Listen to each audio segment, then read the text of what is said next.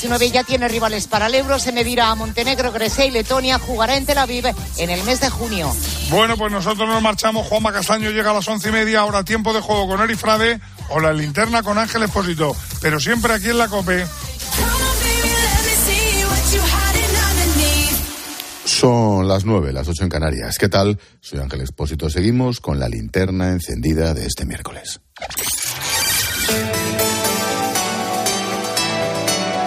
Con Expósito, la última hora en la linterna. Cope, estar informado. 8 de marzo, Día Internacional de la Mujer, jornada que debería servir para reivindicar los derechos y libertades de la mujer en nuestra sociedad, pero que llega en un momento en el que el gobierno se encuentra dividido, en pleno desastre. reflejo de esta situación es que se han convocado dos manifestaciones que están recorriendo el centro de Madrid y en una de ellas, la verdad es que también van medio rotas. La primera se ha convocado por la Comisión 8M. Han acudido tanto las ministras de Podemos, con Irene Montero a la cabeza, y las ocho ministras del PSOE. Siguiendo esa mani está nuestro compañero Álvaro García. ¿Qué tal Álvaro? Buenas noches. ¿Qué tal Ángel? Buenas noches. A ver, minuto y resultado. ¿Cómo transcurre la cosa? Pues eh, ahora mismo transcurre por la Gran Vía de Madrid centenares de personas en esta concentración. Una pancarta que leo ahora mismo de Camino a casa, quiero ser libre, no valiente, ambiente muy festivo, tambores, bailes, banderas trans, españolas, alguna republicana y sobre todo muchos cánticos.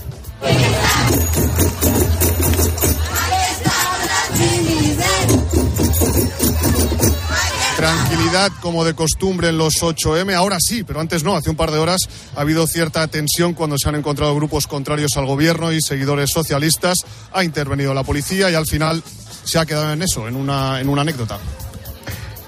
Pues hay ocho ministras del PSOE, ministras que ayer no estuvieron cuando Irene Montero defendía la ley del sí en el Congreso.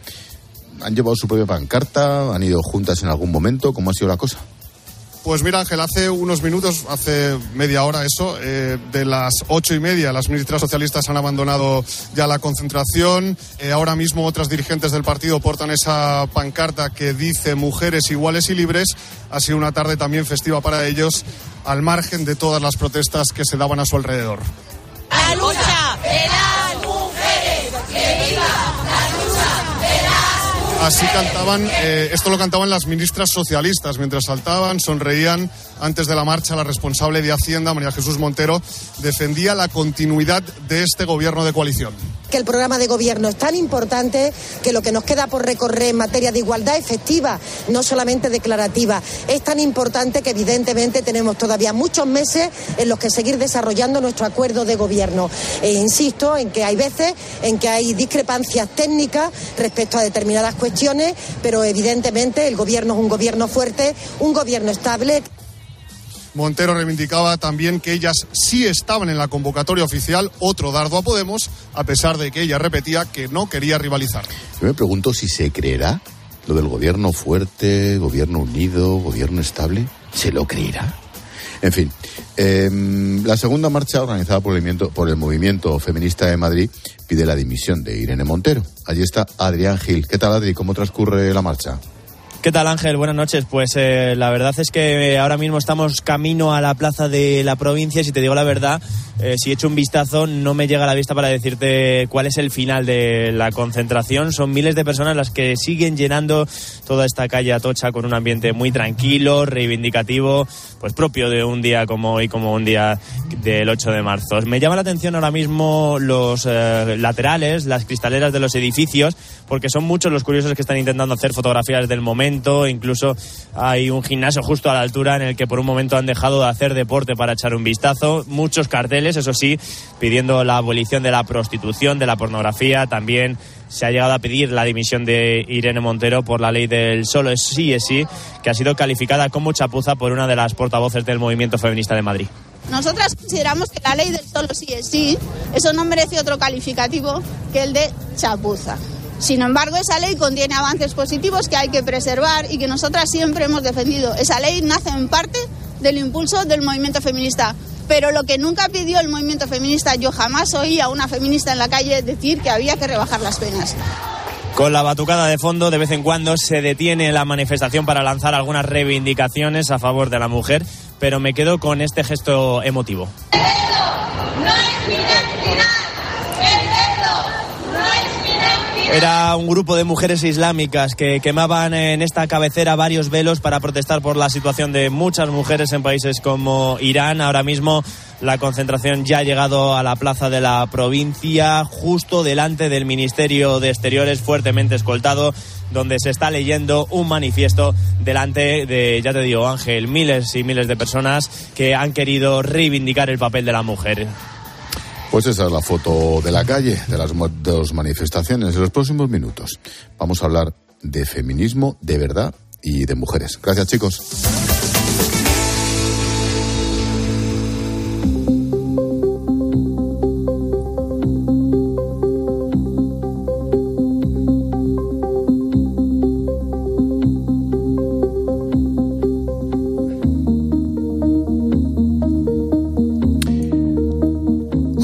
Cinco años desde que se produjo la histórica huelga feminista.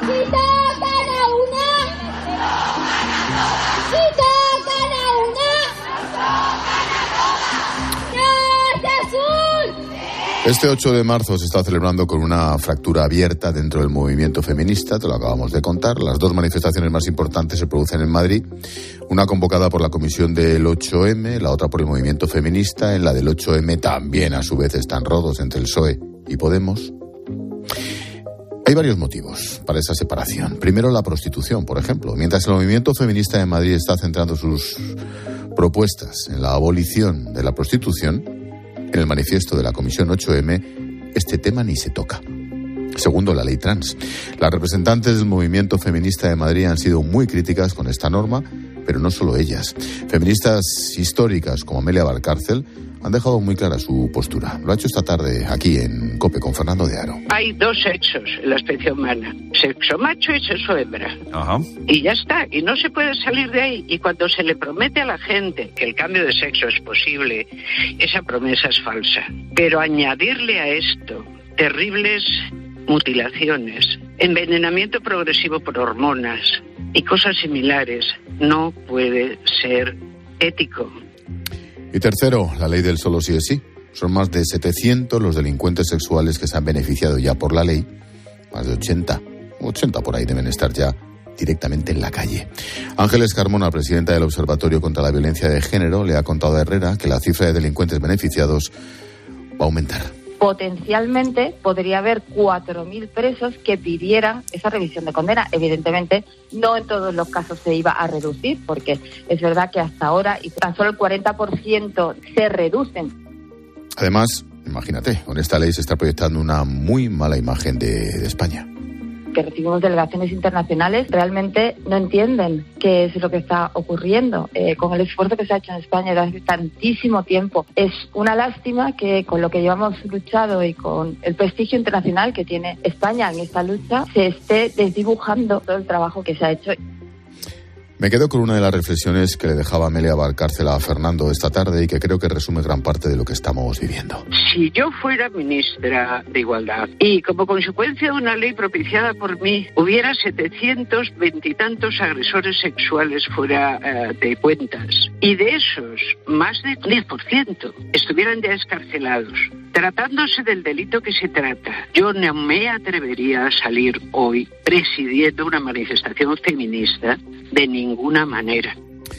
En final margen de la política, hoy 8M, vamos a hablar de mujeres y con mujeres.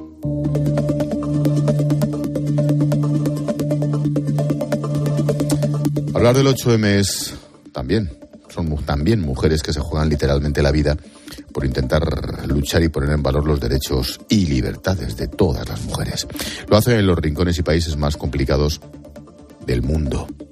Mira, escucha este sonido. Las mujeres afganas.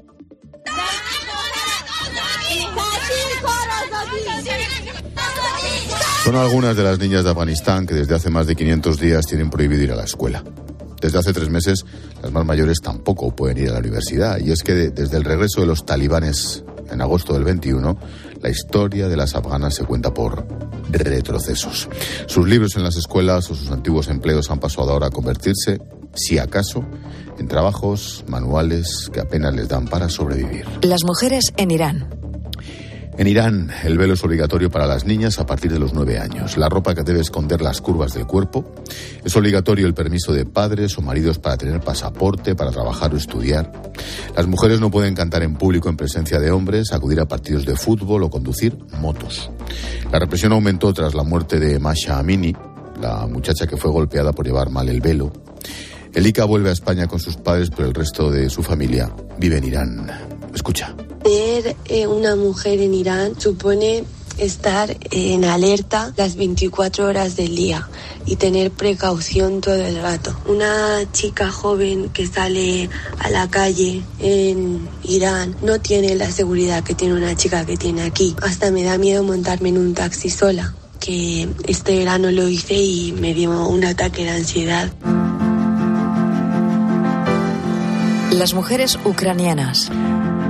Tania es ucraniana, tiene 20 años, se había formado en empresariales, le encanta el campo de los negocios, pero en febrero del año pasado, cuando estalló la guerra, todo saltó por los aires. Y también su proyecto de vida. Vi- vivas con mi familia, con mis tres hermanos, con mi abuela y mi madre en un pequeño pueblo, se llama Korostysho, muy cerca de Kiev. Salimos de Ucrania porque empezó la guerra y te- tenemos mucho miedo. Tania dejó en su pueblo a su abuela, a su madre, a su hermano pequeño de solo cinco añitos. No ha vuelto a verles desde el momento en el que abandonó el país. Eso fue ya hace casi un año. Gracias a una tía suya que vive en España, logró que una asociación les pagase los billetes. Fue entonces cuando se instaló en Andalucía. Estoy viviendo en Puerto de Santa María en un piso con mis hermanos. Los llevo en bus y los recojo. Soy responsable de ellos porque los amo mucho y ahora solo yo estoy cerca de ellos y me necesito cuidarlos. Tengo todos los días curso de español. Mucho gusta España y gracias España. Tania, con solo 20 años, insisto, se vino desde Ucrania con dos hermanos de 8 y de 12. Vive con ellos en un piso del puerto Santa María, los cuida, se encarga de llevarlos al cole en autobús, busca trabajo. Bueno, su sueño, su sueño lo tiene claro. Mi gran sueño es acabar la guerra en Ucrania, pero mi otro sueño en España es estudiar para el ejército.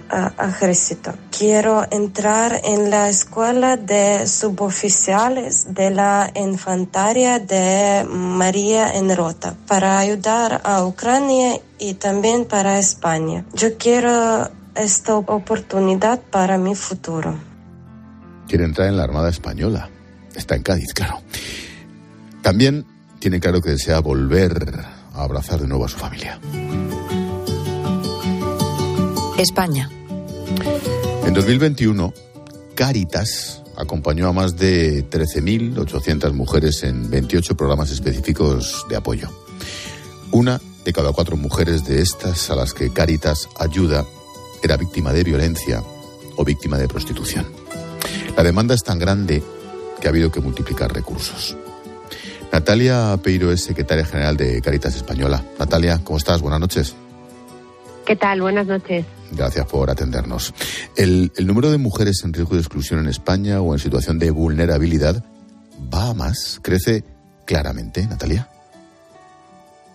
Bueno, nosotros eh, estamos tratando también de, de- de visibilizar todas aquellas situaciones que, bueno, pues que por no ser específicamente de mujeres también dejan a veces tapado el hecho de que, de que por ser mujeres, pues esas personas tienen otros problemas o se dobla su situación de vulnerabilidad. Lo hemos visto en proyectos de, de personas sin hogar que, pues al no haber recursos de, para mujeres específicos, pues tenían más dificultades y a lo mejor estaban en pensiones o, o viviendo de una manera al final sin tener un hogar, pero más, más escondidas. Yo creo que, que puede estar aumentando la vulnerabilidad como está aumentando en general para todas las personas, pero que desgraciadamente esta pobreza y esta vulnerabilidad pues sigue teniendo rostro de mujer. Sí, preocupa el dato de violencia y prostitución. En muchos casos es lo mismo. ¿eh? Una de cada cuatro mujeres a las que ayuda Caritas vive en esos ambientes. ¿De qué contextos estamos hablando? Me parece, me pone la piel de gallina.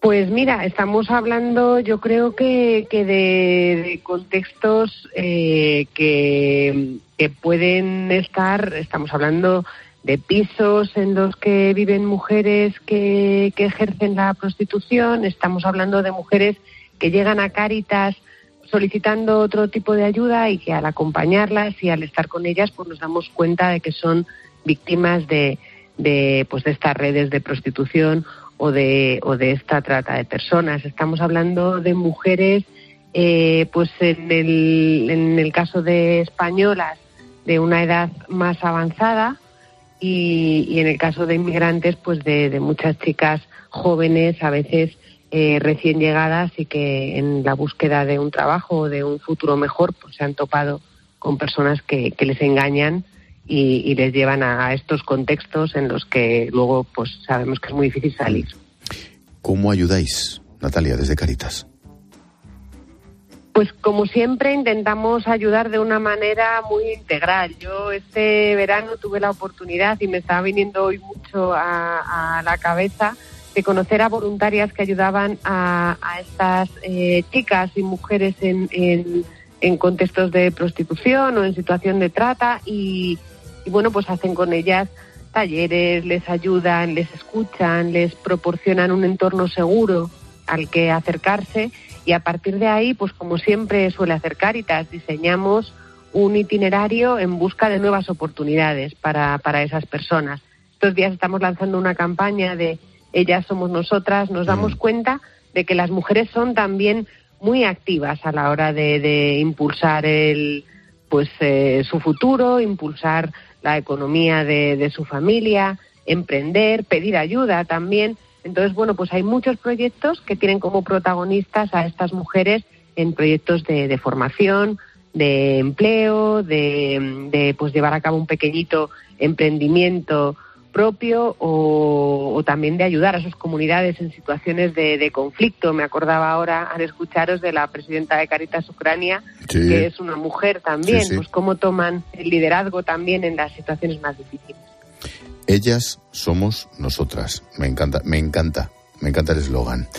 Natalia Peiró, secretaria general de Caritas Española. Gracias, suerte y ya sabes dónde estamos, Natalia. Muy bien, muchísimas gracias a vosotros por el apoyo y por recordarnos también en este día. Adiós, buenas noches. Adiós. ¿Y el futuro qué? ¿Cómo ven los jóvenes de hoy la igualdad entre hombres y mujeres? Bueno, pues hay varios datos que llaman la atención. El primero, el 72% de las chicas afirma haber sido discriminada en algún momento por su género. 72%, ¿eh? sobre todo en el trabajo. La mitad considera que está en peor posición que los hombres para acceder a puestos de responsabilidad y a mejores salarios. Segundo, salud mental. Una de cada cinco mujeres asegura haber padecido algún problema de salud mental en el último año. Una de cada cinco. El dato es el doble que en hombres, algo que también da que pensar. Julia vivió una depresión que le llevó a hacerse mucho daño. Mi vida pensé que no tenía sentido, que nadie me quería. Cada vez que me hacía daño, no quería sentir el dolor interior y así que hacía que me sintiera el exterior. Me autolesionaba también fumando drogas. Volví a casa drogadísima y mis padres se daban cuenta, pero no querían decirme nada porque yo estaba en una época muy, muy mala. Tercer dato. Crece el número de jóvenes que niega la violencia de género. El 20% de los chicos de entre 15 y 29 años niega su existencia y afirma que es un invento ideológico. Cuarto dato, el porno. Siete de cada diez adolescentes consume porno de forma frecuente y accede a él, ojo, entre los 8 y los 12 años. Es su educación sexual, un contenido en el que el 88% de las escenas son violentas. Nueve de cada diez padres ignoran que sus hijos ven pornografía. Esto tiene una incidencia directa en cómo esos jóvenes tratan a la mujer. Estábamos como tres, cuatro años de matrimonio y, fue algo que, que casi, casi destruye el matrimonio por completo, porque yo no, no, lo, no lo decía, lo mantenía en oculto, pero mi mujer de vez en cuando pues me pillaba con, con consumiendo pornografía y entonces eh, ya en este último tiempo, cuando me pilló, la última vez me dio un ultimátum de tienes que cambiar, tienes que dejarlo o si no, no podemos seguir juntos. Son datos de estudios recientes elaborados por la FAD, la Fundación de Ayuda contra la Drogadicción. Beatriz Martín Padura es su directora general. Beatriz, ¿qué tal? Buenas noches. Hola, muy buenas noches. Pensando Eh, solo comentar, nosotros ca- hemos cambiado la denominación social y nos llamamos Fundación FAT Juventud para representar pues todo lo que trabajamos en otras muchas áreas que no solamente es la adicción sino también los temas que estabas comentando. Fenómeno. FAT, Juventud, ¿lo dejamos así? Sí. Fenómeno, tomo nota. Beatriz, ayer preparando, preparando el tema, decíamos, bueno, estamos con las manifestaciones y el politiqueo, estamos con las que no habla nadie, que son esas mujeres casi casi ignoradas y son las que más sufren, por eso hemos metido a Cáritas. Y, y- nos planteamos, oye, ¿y el futuro? Cuando uno ve a los jóvenes, joder, viendo vuestros datos, yo me acuerdo de un estudio vuestro, te echas a temblar, ¿no? Estamos haciendo muchas cosas mal, ¿no te parece? Bueno, efectivamente eh, nos queda mm, bastante por hacer. Vemos que hay como dos velocidades, ¿no?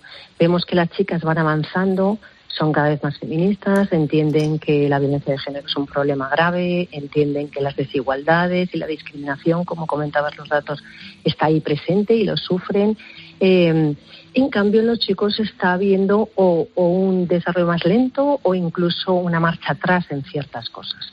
Efectivamente, como nosotros tenemos un barómetro de género que podemos ver eh, las tendencias desde el 2017, vemos que efectivamente, por ejemplo, ha aumentado el número de chicos que consideran que la violencia de género es un constructo ideológico, o sea, que no existe, o los que consideran también, ha bajado también eh, los que consideran que no es un problema grave, incluso consideran eh, solamente si las chicas son un 70% más o menos las que se consideran feministas, solo es un 30% los que se consideran los chicos feministas y muchos de ellos, el 25%, habla de que no es necesario, de que, de que está buscando perjudicar a los hombres, de que, bueno, de que no está pensando en los problemas de las mujeres. Es decir, como decías, creo que hay muchas cosas que estamos haciendo mal, se está entendiendo de alguna manera mal muchos de los temas y además eh, consideramos que, que hay que romper muchos estereotipos, hay que trabajar mucho en educación y la educación se está de alguna manera pues eh, ideologizando, mm, polarizando y entonces pues ya no hay ciertos, se han roto ciertos consensos con respecto a, a- a una dirección que llevábamos tiempo avanzando, como si dijéramos. Es verdad. Mm, si hablamos de relaciones de pareja y lo, lo intercalamos con los datos sobre pornografía, uno se explica muchas cosas, ¿no? Se explican muchas cosas malas que estamos viendo todos los días en los medios, ¿no te parece? Sí, en la información que nosotros tenemos sobre cómo van entendiendo las relaciones de parejas, los chicos y las chicas, vemos que ellas van hacia una idea más igualitaria, ¿no? De esas relaciones en la que efectivamente, pues no necesitas que el chico proteja a la chica, que los celos son, eh, pues un signo de amor, el que se pueda justificar o es normal que eh, el chico vea, o bueno, cualquier persona de la pareja pueda eh, mirar el móvil o, o hacer ese, ejercer esa violencia como de control de a dónde vas, con quién vas, con quién hablas, qué, qué te pones, etcétera, etcétera. Entonces, bueno, eh, aquí eh, se nota pues prácticamente pues que ellos tienen esos conceptos más tradicionales y menos igualitarios el doble que ellas. Entonces, como te decías, seguía, seguimos pensando que efectivamente la velocidad y la, evolución en todo esto está siendo diferencial entre unos y otros. El tema de la violencia. Que el 20% de los chicos diga que no existe, que es un problema ideológico o hasta político, un 20% es altísimo ese dato, ¿no? Sí, hemos pasado del 12 al 20. En las chicas está en torno al 9. Hay que pensar que también eh, eh, sucede, o sea, que todavía nos queda también trabajo con las chicas, pero mucho menor que con los chicos, de alguna manera. Efectivamente, por eso nosotros hemos lanzado una campaña el año pasado en el que hablábamos de, este negacionismo. Decíamos, si, si ves menos, el problema es más porque lo que estamos intentando es, es, es, mm, paliar esa sensación de que efectivamente esto es un constructo ideológico. Como te decía antes, hay bastante ideología aquí y entonces pues eso no está, no está favoreciendo de alguna manera el que, el que se considere, pero no solo la, la, la violencia de género, o sea, de- de- como, como, si dijéramos en diferentes eh, eh, niveles, ¿no? Eh, de hecho, en las investigaciones que nosotros vemos, eh, se ve que, que- que la violencia percibida, es decir, pues el, el hecho de eso, como por ejemplo mm, revisar el móvil o pegar o insultar, eh, la juventud lo ve bastante comúnmente. Entonces, eh, sí, es, es- es- son actitudes relativamente comunes que no van, no van. Bueno, también es verdad que estamos más sensibilizados, que quizás lo percibimos más o somos más críticos que a lo mejor hace bastantes años, ¿no? Pero, pero, pero la juventud en estos momentos lo está, lo está viendo muy directamente. Y un último, un último punto, Beatriz. La salud mental. El dato de mujeres que han sufrido problemas y que reconoce problemas de este tipo es el doble que el de los hombres. ¿Por qué? Bueno, eh, es curioso porque en el fondo las mujeres suelen estar más sensibilizadas con los problemas de salud mental y suelen tener una mayor percepción. También es verdad que se sufren muchas situaciones de desigualdad, de, de discriminación eh, y todo esto evidentemente afecta a la salud mental. Entonces, La eso, propia violencia, supuesto, la propia violencia Claro. que hablábamos antes. Efectivamente, todas estas situaciones que estamos viviendo y que, todos somos conscientes, pues evidentemente afecta a la salud mental. Pero luego es cierto que, eh, por ejemplo, pues en, situaciones las más graves, que puede ser, por ejemplo, el caso de los suicidios, la mayor, o sea, es, es mucho mayor en, en chicos, o sea, en, perdón, en hombres que mujeres. Entonces, eh, bueno, son percepciones diferentes y, y no podemos no podemos obviar que evidentemente la mujer sufre una una presión estructural significativa, como te decía, de desigualdad, de violencia, de brechas, de estereotipos, de, de- de falta de visibilidad, de falta de conciliación, o de, de peso de, eh, eh, de, de varias tareas, de los cuidados, bueno, toda una serie de situaciones que, que les ponen en una situación más, más difícil, mucho más, para, que le afecta a su salud mental, desde luego. Pues tomamos nota y nos quedamos con un puntito de preocupación, a ver si espabilamos como sociedad. Beatriz Martín Padura, directora general de FAD Juventud. Tomo nota de la corrección. Muchas gracias, Beatriz. Muchísimas gracias. Buenas, Buenas noches.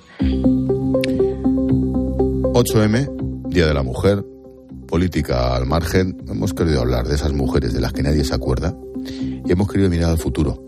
Sí, con preocupación.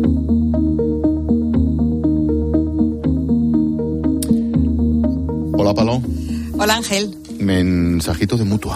Sí, hablamos de esa compañía que te da más sorpresas que tranquilidad. Bueno, pues llámales y diles dos cositas. La primera, no quiero tener que cambiar de compañía todos los años. Y la segunda, me voy a la mutua. Porque nueve de cada diez personas que van a la mutua se quedan en la mutua.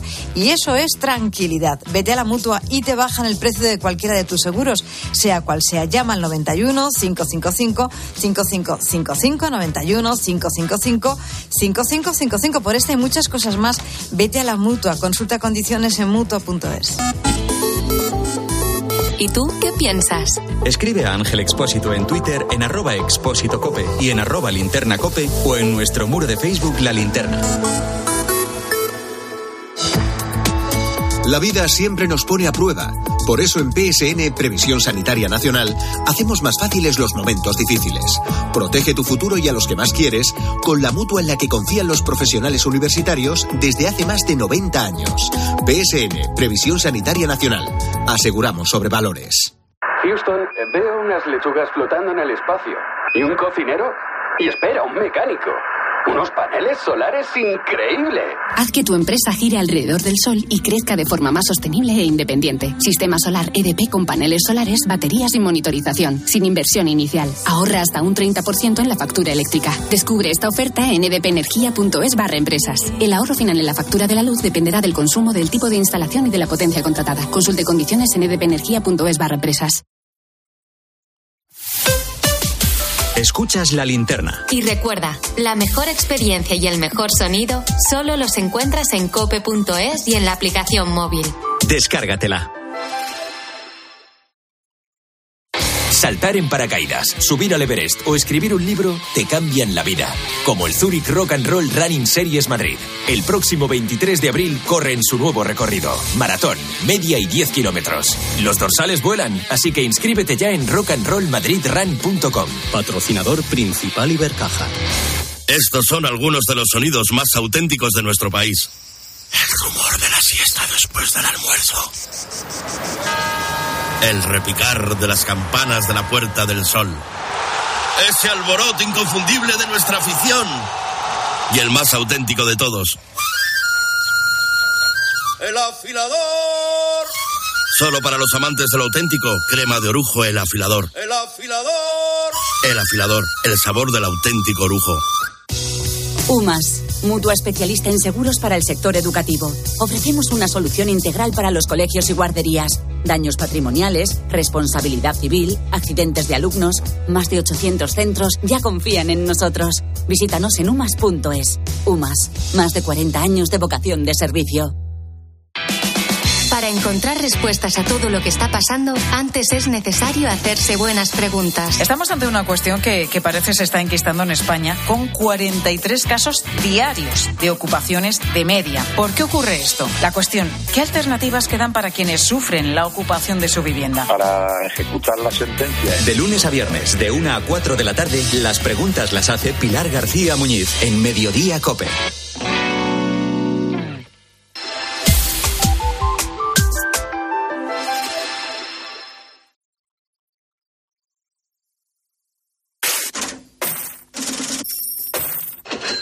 Expósito. La linterna. Cope. Estar informado. El Euribor ha alcanzado hoy su nivel máximo desde noviembre de 2008, llega casi al 4%, 3,94. Significa que las hipotecas son cada vez más caras, se encarecen unos 300 euros al mes, imagínate qué pasta, es decir, unos 3.600 euros al año. Eh, sube el precio de la vivienda, en 2022 se disparó un 7,4 Las transacciones de compraventa han caído y todo apunta a que el mercado va a seguir tensionándose a costa de un Euribor cada vez más alto. Santiago Carbo es catedrático de Economía en Valencia. El Euribor, hasta que no realmente no pare el, el, proceso de subida de tipos, pues va a seguir reflejando subidas. A lo mejor no con la misma intensidad, pero sí, eh, lógicamente, el umbral del 4% y que se podría superar significativamente. Yo por ahora no apostaría que llegáramos al 5% ni cerca, pero evidentemente va a depender de lo que decidan las, eh, las autoridades monetarias. ¿no? Pilar García de la Granja, buenas noches. ¿Qué tal Ángel? Buenas noches. Los tipos van a seguir subiendo. ¿No? Sí, tan pronto como a mediados de este mes, porque el Banco Central Europeo ya lo ha dicho, ¿no? 50 puntos básicos hasta ese 3,5%, pero el Euribor lo que está descontando es que nos vayamos al 4%. Fíjate, va a cerrar probablemente en marzo en el entorno del 3,8, 3,9%, ¿no? Y yo creo que a esto lo que hay que sumar, Ángel, es que la Reserva Federal ha dicho que no le va a temblar el pulso para tener subidas otra vez más agresivas. Y claro, si la Reserva Federal sigue subiendo los tipos de interés, el Banco Central Europeo tiene que hacer lo mismo, porque si no, la debilidad del euro contra el dólar claro. va a afectar a la competitividad de las empresas europeas. ¿no? Fijos discontinuos. El gobierno ha reconocido un paro oculto de casi medio millón de personas, no está mal la trola.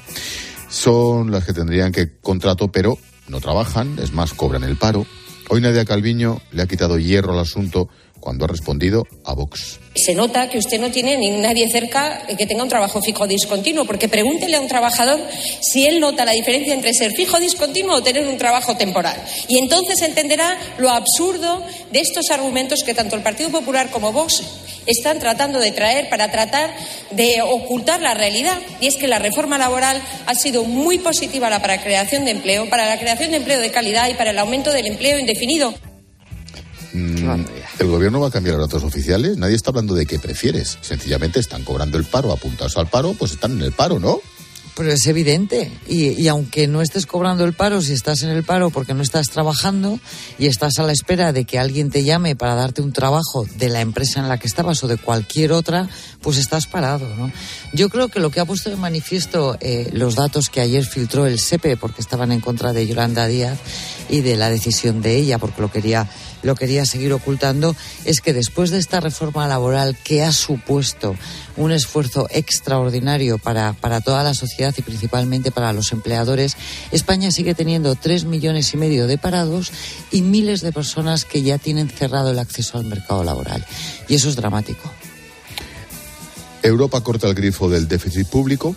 La Comisión suspendió las reglas fiscales por la pandemia, pero ahora pide que elaboren sus planes de ajuste. Ojo, Bruselas fija el límite en el 3%, nosotros lo duplicamos, y el 60% de deuda también. ¿Cómo afecta esto a España, Pilar?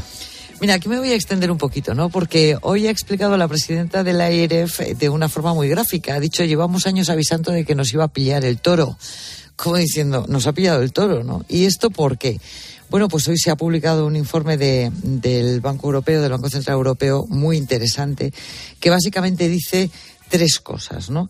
Se está parando el consumo de las familias, se está parando el crédito, sobre todo el crédito hipotecario y la refinanciación a empresas también se está parando por miedo a la subida de tipos de interés. Y a todo esto hoy que se le suma, bueno, pues que hay que hacer un plan para que en el 2026, estamos en el 23, el déficit no supere el 3% y reducir eh, la deuda. Esto es lo que nos ha exigido hoy la Unión Europea, tal y como has explicado tú. ¿no? Y a partir de ahí, pues solo hay dos formas. Ajustando el gasto público con criterios de eficiencia o un plan de ingresos, ¿no? que sean impuestos razonables y sostenibles en el tiempo. Y esto es lo de las familias, Ángel. Es decir, tanto ingresas, tanto gastas, tanto ahorras. Qué bueno. Profundizaremos en ese informe del Banco Central Europeo. Me parece muy interesante hablar de, mm. de ingresos, gastos, consumo. Claro, claro, es que acaba, acaba repercutiendo a todo el mundo, ¿eh? Hombre, claro. Bueno, pues ya ampliaremos.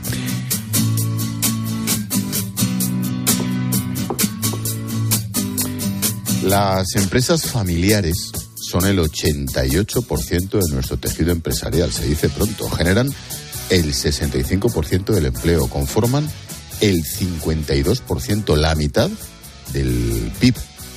La mayoría de estas empresas se dedican al sector primario, al comercio o a la hostelería.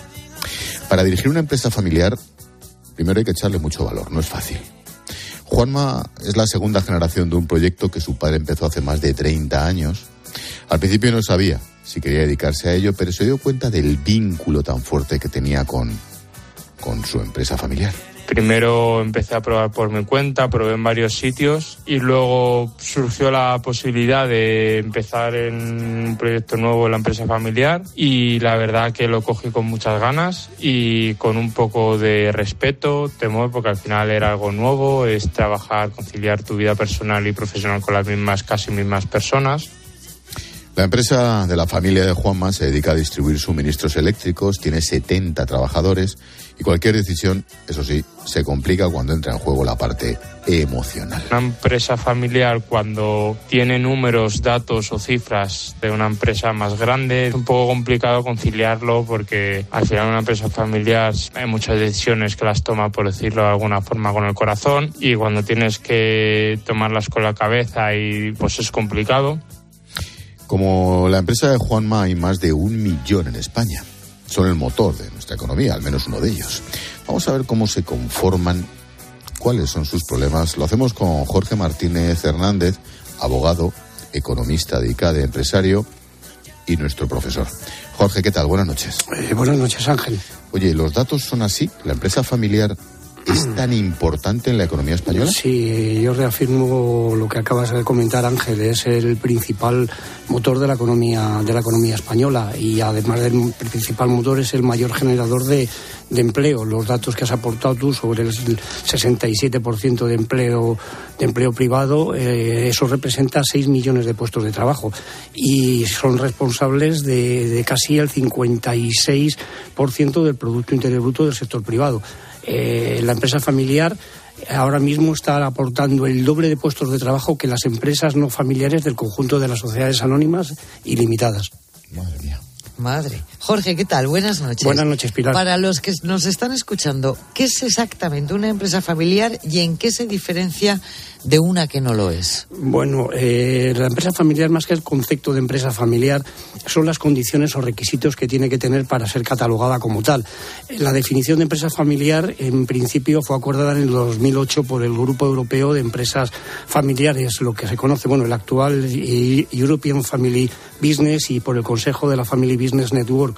Son dos organismos internacionales que regulan todo el tema de empresas familiares pero lo que, lo que determina el, concepto de empresa familiar son una serie de requisitos, como es que la mayoría del capital, eh, votos son propiedad de, la persona o personas que fundaron la empresa eh, o de las personas que adquirieron el capital de la misma propiedad de sus cónyuges, hijos o herederos.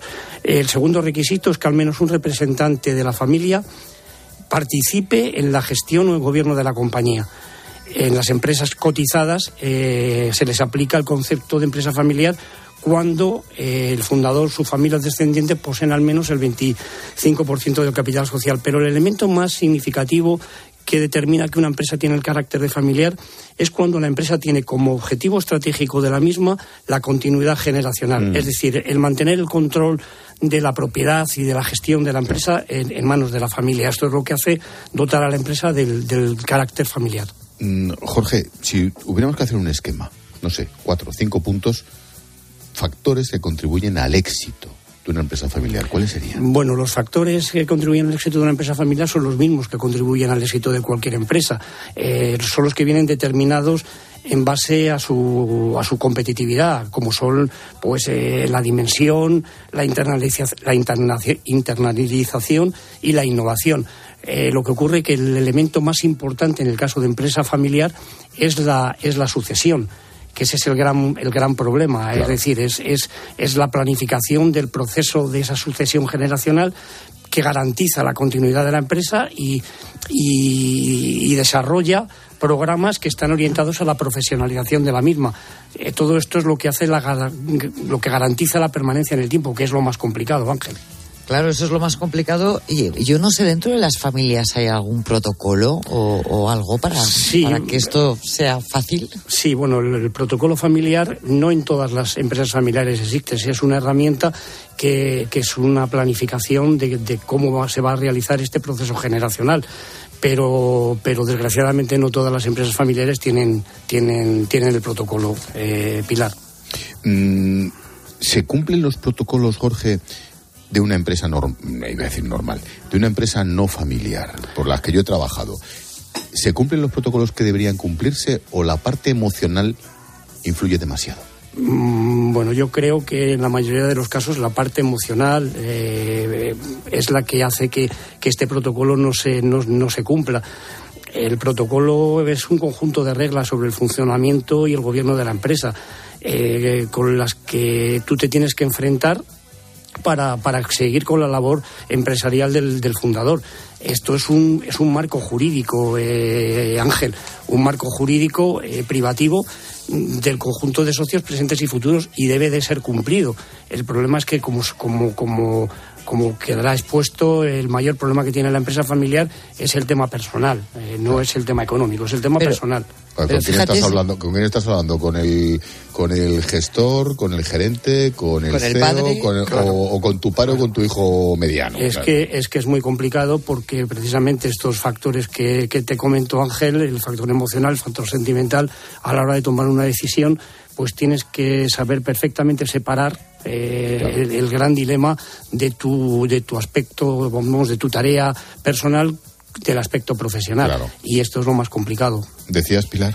Que, sin embargo, a pesar de, lo que está diciendo, eh, sobreviven muchísimas empresas familiares, porque si dan trabajo al 62% de la población española y solo el 50% de las empresas que hay, ¿no? Es decir, que lo hacen bien. Sí, sí, pero si te, si te das cuenta, Pilar, eh, el, por ejemplo, el último estudio del Instituto de Empresa Familiar las empresas de primera generación aproximadamente representan un 54%. Ya en segunda generación bajan a un 38%. En tercera ya están en, menos de un 7% y en cuarta generación casi no llegan al 2%, con lo cual este proceso, este proceso de sucesión generacional es el auténtico problema de la empresa familiar. Por último, Jorge, ¿cómo es el régimen fiscal de la empresa familiar? Porque claro, Tu hijo puede estar en nómina, debería, pero claro, también tiene lo suyo, pero vive en tu casa. ¿Todo eso influye? ¿Cómo es el régimen fiscal? Bueno, el régimen fiscal de la empresa familiar, eh, como se ha puesto de manifiesto anteriormente, eh, es el motor la empresa familiar es el motor de la economía, es el mayor generador de empleo, por lo que es necesario agilizar o, incluso eliminar en la medida de lo posible esa carga fiscal de la, de la empresa. La legislación española, desde hace relativamente pocos años, prevé un conjunto de incentivos fiscales que es lo que se conoce como régimen fiscal de la empresa familiar. Y en este sentido hay que hablar de dos impuestos, del impuesto sobre el patrimonio y del impuesto de sucesiones y donaciones. Entonces, eh, en, este sentido, también podemos hacer referencia a lo que es la armonización fiscal entre las distintas comunidades. Por ejemplo, tenemos la Comunidad de Madrid, que establece importantes bonificaciones en dichos, en dichos impuestos. Así, el impuesto sobre el patrimonio se encuentra bonificado prácticamente en un 100%, por lo tanto está eliminado, y el impuesto de sucesiones y donaciones en un 99%, entre cónyuges, entre padres e, e hijos. Si bien eh, lo que hay que determinar que estos beneficios fiscales eh, que supone el régimen fiscal de la empresa familiar no son beneficios fiscales aplicables eh, a la propia actividad de la empresa, sino que se materializan en las personas. Eh, en las personas que realizan esa actividad, en este caso los autónomos, como son la exención en impuestos sobre el patrimonio, bonificación del 95% en la base para el heredero donatario, excepción del IRPF de la ganancia patrimonial, etcétera, Ángel. Bueno, pues me quedo con ese dato y ese porcentaje de la importancia de las empresas familiares. A veces hablamos de las empresas como si solo existieran los grandes bancos y las constructoras. Y mira tú, lo importante es que, es que trabaje tu hijo, tu mujer o tú mismo en una empresa. Jorge Martínez Hernández, abogado, economista, nuestro profesor y empresario. Gracias, Jorge. Muchísimas gracias, Ángel. Buenas Adiós, buenas noches. A esta hora, Reyes Calderón, otra profe, nos trae el dato del día. Reyes, buenas noches. Buenas noches, Ángel. Algunas de tus oyentes aún recordarán las épocas que necesitaban el permiso de su marido o de su padre para abrir una cuenta corriente o para incorporarse a un trabajo remunerado. Hoy las cosas han cambiado mucho. Si usted va al médico, lo más probable es que le atienda una mujer. De hecho, el 61% de los médicos que trabajan en centros públicos españoles son mujeres. En las facultades de medicina ya tenemos que el 45% de los estudiantes son mujeres. Ese porcentaje se eleva hasta el 55% en las ciencias de la salud. De hecho, hay algunos sitios, algunas profesiones, incluso algunas sociedades, que las mujeres copan tantos puestos que cuando se habla de cuotas hay que pensar en incorporar a hombres. Un ejemplo, el 80% de los miembros del Comité Científico Español de la Sociedad de Anatomía Patológica es femenino. Sin embargo, no estamos en todas las profesiones igual. En la Sociedad de Cirugía Torácica, las mujeres ocupan solo el 11%, en la ingeniería el 20%, igual que más o menos en Francia y que en Alemania, que está un poco más bajo. Sin embargo, tenemos algunas cosas que tenemos que revisar y hacernos mirar. La tasa de paro sigue siendo superior en las mujeres que en los hombres, sigue existiendo brecha de género y siguen teniendo las mujeres muchos más contratos parciales que los hombres. Pero además hay un apunte esencial que me gustaría destacar existe, sigue existiendo una correlación entre la actividad laboral de la mujer y el aborto. Mientras la sociedad no aprecie que traer al mundo a un nuevo ciudadano es una actividad esencial y extremadamente valiosa, la mujer se verá obligada a escoger entre su actividad laboral y su vida familiar. Ese es el problema, señora Montero, y no otro. Las ayudas a la maternidad en Francia, por ejemplo, son de 16 semanas el primer hijo, 26 semanas el segundo hijo y 34 semanas el tercero. Noruega y Finlandia tienen guarderías gratuitas públicas. Suecia ayuda económicamente a las familias por sus hijos hasta la mayoría de edad de estos. Aquí está, ministra, el verdadero feminismo.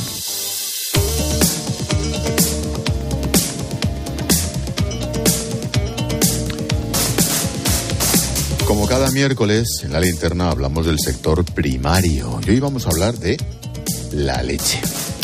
La producción ha bajado en España un 2,5% en 2022 con respecto al año anterior. Todo indica que va a seguir disminuyendo. Los ganaderos no aguantan la subida de costes. Muchos han optado directamente por, por abandonar sus granjas, sacrificar a los animales. El precio del producto sigue, sigue alto. La leche es hoy un 33% más cara que hace un año, se dice pronto. Juan Rafael Leal es ganadero en el Valle de los Pedroches, en Córdoba. Es el presidente de Cooperativas Agroalimentarias de Andalucía. Juan Rafael, ¿qué tal? Buenas noches. Hola, buenas noches, ¿qué tal? Aquí andamos, el dato me parece. ¿Por qué? ¿Por qué ha bajado la producción en 2022 otra vez? Bueno, tiene toda la lógica que haya bajado la producción con unos precios que teníamos en febrero del litro de leche a 0,37, pues difícilmente se ha aguantado. Yo creo que nosotros hablamos en el mes de septiembre, eh, donde se estaba produciendo la subida en el sector pero bueno, el ganadero tiene que recuperar todo lo que se ha perdido. Estábamos hablando de que el coste de producción de un litro estaba en 0,50 y hoy la leche minero está a 0,59. La gente no ha podido aguantar eh, el tirón y ha tirado por el camino más fácil, que es desprenderse de vaca y abandonar explotaciones. Claro. Juan Rafael, ¿eso significa que va a seguir bajando la producción de leche este año y que además seguirá siendo más cara? Hombre, mm, yo creo que seguirá bajando. Tú date, date cuenta, eres Pilar, ¿no? Sí. Pues mira, Pilar, tú date cuenta que en febrero del año pasado, del 2022, había 11.312 explotaciones. Hoy son 10.665. O sea, hemos perdido 800 explotaciones, que no 800 ganaderos. Hemos perdido, échale cuenta, de los ganaderos por explotación, 1.600. Y claro que seguirá bajando. O sea, la gente lo que está haciendo es recuperar dinero perdido y hay dos maneras. O sacrifica vacas, que, bueno, que afortunadamente está a un precio medio regular, o, cierran la explotación y eso es lo que está pasando. Yo preveo que este año que viene el escenario va a ser igual y bajada de, de producción. Y mm. bueno, luego hablamos de, precio. Hablamos de precio, tú date cuenta, nosotros hablamos en septiembre, creo que fue, cuando estaba el precio a 0,49. Pero es que de febrero a septiembre estaba de 0,37 hasta ir subiendo a ese, a ese precio. Hoy la tenemos a 0,59,9 aproximadamente. Eso te permite algo, sobre todo pagar las deudas que, que contraíste antes, ¿no? Y en eso está el ganadero. Mm, gastos, ¿qué es lo que más ha subido? Juan.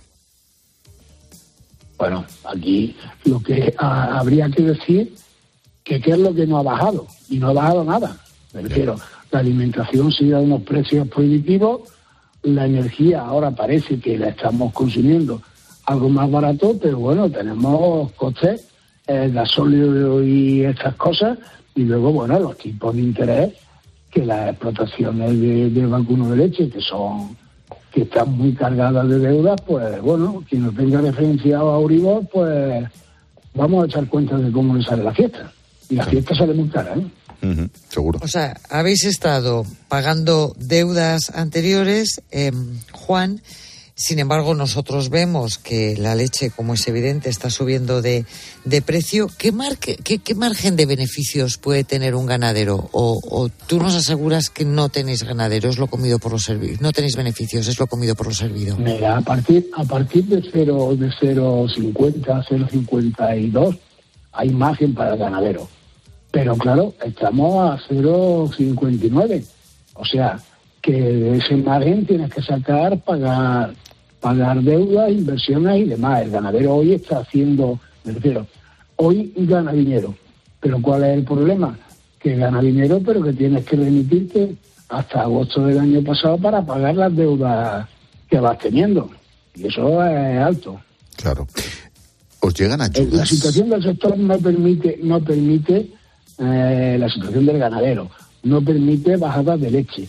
Ya se oyen por ahí rumores de grandes empresas que estaban comentando eso, una posible bajada de 4 o 5 céntimos. El sector no aguanta eso hoy. ¿eh? Mm, ¿Las ayudas llegan al sector lácteo? ¿Ayudas de las administraciones, del gobierno, de los gobiernos? Bueno, llegaron llegaron las ayudas al sector lácteo por el tema de, Ucrania y, demás. Y la verdad que fueron bienvenidas. O sea, supusieron un respiro para, para el sector. Las ayudas sí llegan. ¿Pero eran ayudas a fondo perdido o hay que, hay que devolverlo? No, no, no, no, era, eran ayudas a fondo perdido. Eran ayudas a fondo perdido. Para las cosas, si hubieran sido ayudas que hubiera habido que devolver, la mitad de los ganaderos no se hubieran vuelto a endeudar. Hasta que tenemos que pagar lo que ya la deuda que ya tenemos. Claro. ¿Cuál, ¿Cuál sería la solución para el sector si se pudiera solucionar en el medio plazo? ¿Qué se necesita para salir adelante, Juan? Bueno, el sector lo que necesita es un equilibrio entre todas las cadenas que hay. Sabemos que los precios, los precios de alimentación no se pueden bajar porque, desgraciadamente, no depende de, nosotros, sino bueno, pues de un mercado internacional, de una crisis como la que tenemos con Ucrania. Y nosotros entendemos que bueno, que ahí tiene mucho que ver la distribución y la industria transformadora. Y bueno, y ahí andamos en esa guerra. Pues volveremos a hablar. Sector absolutamente fundamental. Y volveremos a hablar de los ganaderos. Juan Rafael Leal, ganadero en el Valle de los Pedroches, presidente de Cooperativas Agroalimentarias de Andalucía. Gracias y suerte, como siempre, Juan. Buenas noches y, gracias por prestarnos los micrófonos para que hablemos del sector ganadero. Faltaría más. Paso estamos. Muchas gracias, Juan. Hasta luego. Buenas noches. Fíjate, han desaparecido 800 no, no. Ojo, ojo, solo en un año y la tendencia es la que es, que esto viene de atrás y continúa. Pilar, me queda un minuto. Mm, vamos a profundizar en el tema de la, de la posible crisis de deuda. ¿No te parece? Eso, ojo, que no se le escapa a nadie. Eso nos va a repercutir en la economía española si llegara de una manera radical, ¿no? Claro, y además es que estamos en una situación horrible, ¿no? Porque estamos en un año electoral con, el, con un gobierno que el año pasado aprobó los presupuestos para este ejercicio en el que estamos de mayor gasto de la historia, más expansivos de la historia, cuando te están diciendo, tanto desde el Banco Central Europeo como desde la Unión Europea, que se acabó la fiesta. O sea, que ahora lo que hay que hacer es recortar gasto, devolver la deuda y controlar el déficit público. Entonces, eso es una bomba de relojería. Y tú puedes decir, bueno, pues que la pague el que venga un año después, dos años después. No. La crisis crediticia de devolver la deuda de los países, yo quiero recordar que es lo que provocó la quiebra de Irlanda, de Grecia y de Portugal. Pues hay que tomárselo muy en serio. o sea, que esto no es una cosa como de grandes números y tal, que no nos afecta a las, a las personas normales de la calle, ¿no? Esto supone que va que quien sea va a tener que meter la mm. tijera y buscar criterios de eficiencia en el gasto público. Este quien esté en el gobierno, no lo olvidemos. Pilarín, mañana más. Muchas gracias. Hasta mañana, un beso. Adiós.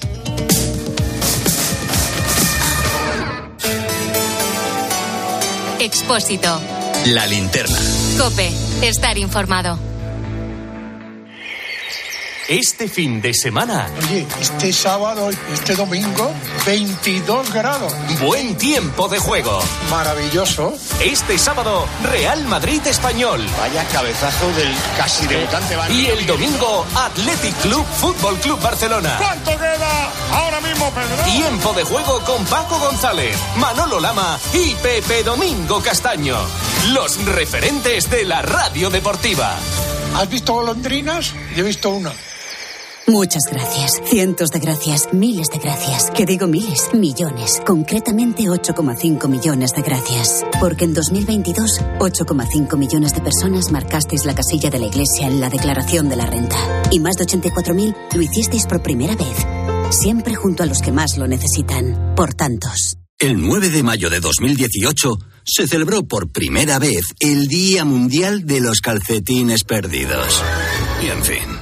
Si hasta los calcetines perdidos tienen su propio día, ¿no te mereces tú también el tuyo? Con mi día de la 11 elige tu fecha especial y juega con ella. Todos los días por un euro gana hasta 3.000 euros. Mi día, el sorteo más tuyo. Y recuerda, uno de cada cinco toca. A todos los que jugáis a la 11, bien jugado. Juega responsablemente y solo si eres mayor de edad. Este jueves 9 de marzo, coincidiendo con el Día Mundial del Riñón, vive la tarde de COPE en directo desde GSK, compañía farmacéutica guiada por la ciencia y la innovación responsable. Conecta con tus riñones y descubre más sobre la enfermedad renal crónica, sus complicaciones y su impacto en la calidad de vida. Todo en la tarde de COPE, este jueves 9 de marzo, con GSK. Conecta con tus riñones. Si quieres saber más, visita pacientes.gsk.es. Para más información sobre las enfermedades, consulta con tu médico. Escuchas la linterna. Y recuerda, la mejor experiencia y el mejor sonido solo los encuentras en cope.es y en la aplicación móvil. Descárgatela.